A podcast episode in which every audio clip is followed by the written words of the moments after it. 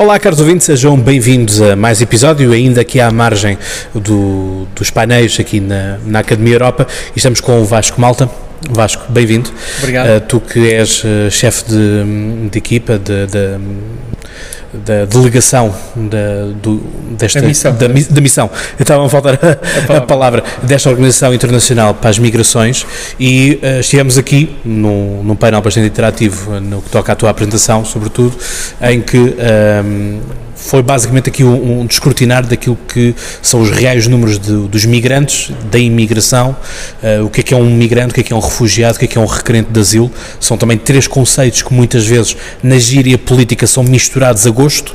Portanto, quando nos dá jeito de falarmos de uma coisa, falamos de um determinado, mas se calhar para a população no geral, um requerente de asilo, um refugiado uh, ou um migrante serão e a mesma coisa são aqueles pobres coitadinhos, passando aqui um, uma expressão, os pobres coitadinhos vêm numas lanchas de borracha e que sobrevivem e chegam à, às costas uh, gregas e italianas à, à cabeça.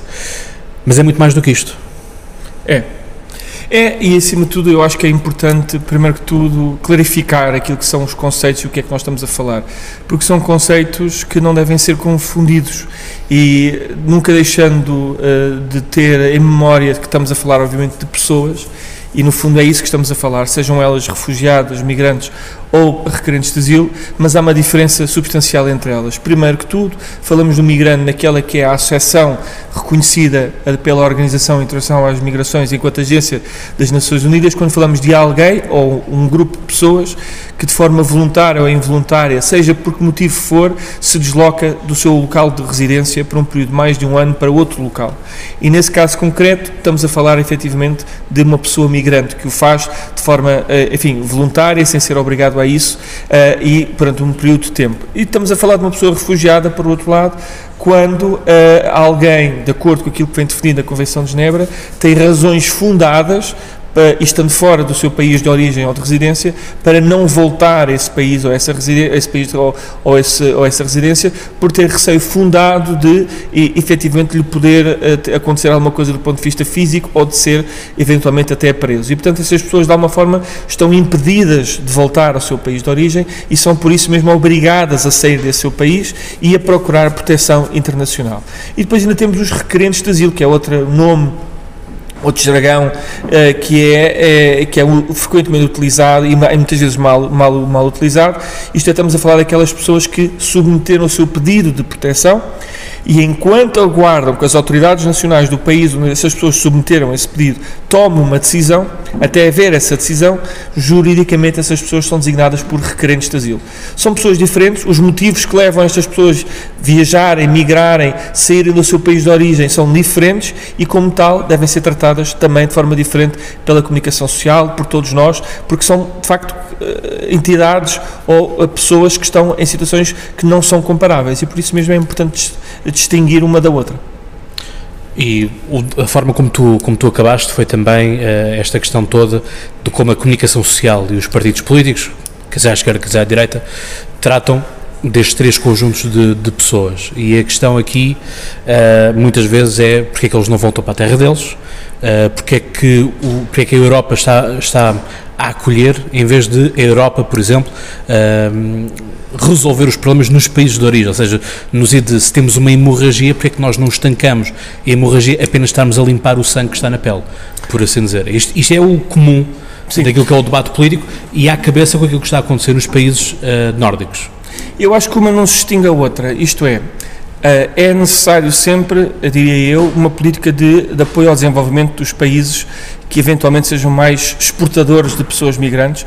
Acho que isso é inevitável. Os próprios países têm interesse em que isso aconteça porque, eh, enfim, querem reter o seu talento, querem reter as suas pessoas no seu país.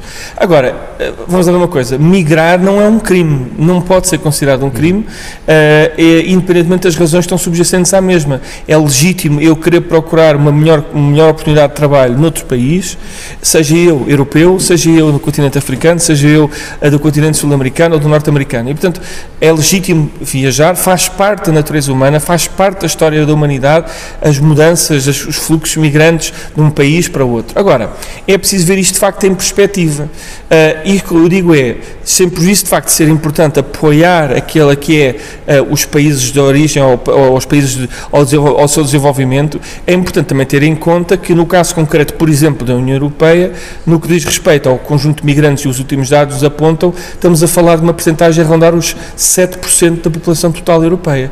Portanto, 7% da, total, da população total europeia de migrantes estrangeiros nascidos fora da União Europeia a viver no nosso território, eh, no nosso território europeu, não é um número que de alguma forma necessite alarmar quer países do Norte ou do Sul, onde eles que vejam, para uma eventual ideia que muitas vezes gostam de perpetuar de uma invasão do número muito significante de pessoas migrantes, porque essa não é a realidade.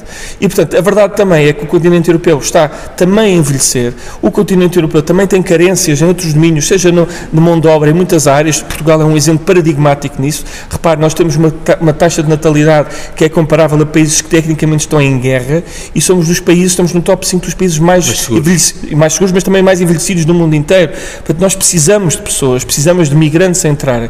E, portanto, obviamente é preciso ver o contexto de cada país, mas ainda assim a realidade dos números é bastante clara e objetiva. Os números de pessoas migrantes a viver da União Europeia é um número ainda bastante residual repito, muito residual, a, corresponder a 7% ou 8% da população de toda a União Europeia, o que significa que se calhar há margem para receber ainda mais pessoas, tendo em conta aquela que também é a realidade da Europa. Um, um continente que está também a ficar envelhecido, não em todos os países, mas em alguns deles significativamente, como é o caso, por exemplo, da Alemanha, e que, portanto, precisam de renovação de gerações e as migrações, desde que feitas de uma forma ordenada, humana e regular, podem ajudar a resolver também alguns problemas da, da União Europeia, mais concretamente. E, portanto, é nessa perspectiva. Agora, repito e termino como comecei. Isso não invalida que quer a União Europeia no seu todo procure ajudar os países em vias de desenvolvimento, não só porque, enfim, poderão, de alguma forma, na perspectiva, se calhar, de alguns, ajudar a estancar aquela que será uma saída descontrolada de pessoas, mas, acima de tudo, porque isso é também dar novas oportunidades a esses países, oportunidades de crescimento do ponto de vista sustentável das suas economias, e isso é importante não só para o país, mas para todos, para as regiões onde esses países se encontram, e, portanto, esse faz parte também de um papel que nós todos que devemos fazê-lo, e por isso é que, eh, penso eu, que a União Europeia continua, continua bem a fazê-lo. Mas, por exemplo, a questão da que vem sempre é a questão do, do choque cultural. Não é? Sim. Uh, um português não é igual a um húngaro, uhum. da mesma forma que um húngaro não será igual a um libanês, não será igual a um sírio. Certo. E aqui não é questão de discriminação, é factual. Factual. Portanto, uhum. são, são as coisas. Da mesma forma que nós olhamos também para Portugal e olhamos para a Hungria, e do, do, ponto de vista do sistema político também são diferentes. Certo. E da atuação do governo também então serão muito diferentes e da própria relação com a União Europeia. E a questão aqui é, estamos a falar de refugiados que maioritariamente vêm do Médio Oriente, que não têm uma cultura, vamos chamar, europeia, mas não é isso a mim que me preocupa muito mais. O que me preocupa mais é a questão, uh, e nós vemos como experiências do Afeganistão correm mal, de uh, o mundo ocidental como um todo, portanto aqui vamos englobar a Europa e Estados Unidos da América, acharem que tem uma missão civilizadora de levar a democracia para o mundo. E aqui a questão é até que ponto estas pessoas vindo deste, desta, desta hum, geografia uh, política onde nós vemos que as, as maiorias de, das repúblicas tendem a ser repúblicas islâmicas, ou seja, o Estado e a religião são coisas que não se desassociam muito nesta região do globo, a democracia, então, é uma outra questão totalmente diferente, a liberdade também, não, também é totalmente diferente e também o respeito pelas mulheres e a, e a questão dos direitos, uh, direitos humanos, que, enfim, hoje está na boca do mundo porque daqui a um mês começa, começa a rolar a bola no Qatar, que já foi anunciado há não sei quantos anos, mas só agora é que estamos preocupados em fazer um boicote e lembramos dos direitos humanos. Ou seja, com isto tudo, até que ponto é que este choque uh, cultural pode ser Bem, uh, problemático ou não? Uh, é uma boa questão, uh, ainda que há aqui várias sub-respostas e uhum. subdimensões. Vamos lá ver. Primeiro que tudo, ser migrante, ser refugiado de um, de um, determinado país para outro país não implica aquilo que nós chamamos, ou não deve implicar aquilo que nós chamamos uma assimilação. Isto é, entramos no domínio da integração daquelas pessoas ou da inclusão daquelas pessoas. É importante, obviamente, esclarecer e deixar bem claro que uh, o domínio da inclusão ou da integração dessas pessoas tem uma linha, e essa linha normalmente é a dignidade da pessoa humana e são as leis do, dos, países, do, dos países onde essas pessoas se deslocam. E, portanto, não pode haver, e, não, e, e havendo essas pessoas, enfim, terão que responder perante esses atos. Não pode haver por parte daqueles que vão procurar a melhor vida nesses países um desrespeito daquelas que são as, os direitos e as que são as leis desses países. E, portanto, se isso acontecer, o que prevalecerá sempre são as leis dos países onde essas pessoas estão a deslocar. Isso é insufismável e é aplicável. E, portanto, é preciso explicar uh, isso de uma forma bastante objetiva, uh, sendo que, da minha parte, da minha experiência que eu tenho, não tem existido por parte das populações uh, refugiadas que têm procurado a Europa uh, situações de bastantes ou de uma forma complicadas no seu domínio da integração. Uh, sabem que é diferente. Agora, depois há outro domínio que é importante destacar e tu tocaste num, num deles, por exemplo, que tem a ver com aquilo que é Uh, aquilo que nós vemos abaixo do iceberg. Isto é, nós conseguimos ver que estas pessoas muitas vezes têm uh, roupa diferente, comem de forma diferente, ouvem música de forma diferente, mas depois há tudo aquilo que, é, que está por baixo do iceberg que nós não vemos e que para os quais as sociedades que integram também têm que ter conhecimento. Seja, uh, enfim, a valorização do papel da mulher na família, uh, seja uh, aquilo que, enfim, ou, ou, a noção de limpeza ou a forma de educar os filhos e é preciso, juntamente, de forma integradora, garantir que estas pessoas têm a noção de que se houver da parte de que tem esta diferente cultura uh, regras que põem em causa aqueles que são as leis e os valores da, da União Europeia, que uh, essas regras não podem valorizar. Dito isto, de outras formas, não há nem nunca pode haver, sejam práticas culturais, sejam práticas uh, ancestrais, sejam práticas comunitárias de países que podem pôr em causa aquilo que são os direitos fundamentais das pessoas. O exemplo, um dos exemplos, de facto, é o exemplo da mulher na, na, no papel da família e a sua atuação. Isto é, pode ser normal, provavelmente, em algumas culturas, em algumas comunidades, o papel da mulher ser secundarizado àquilo que é o papel do homem na família.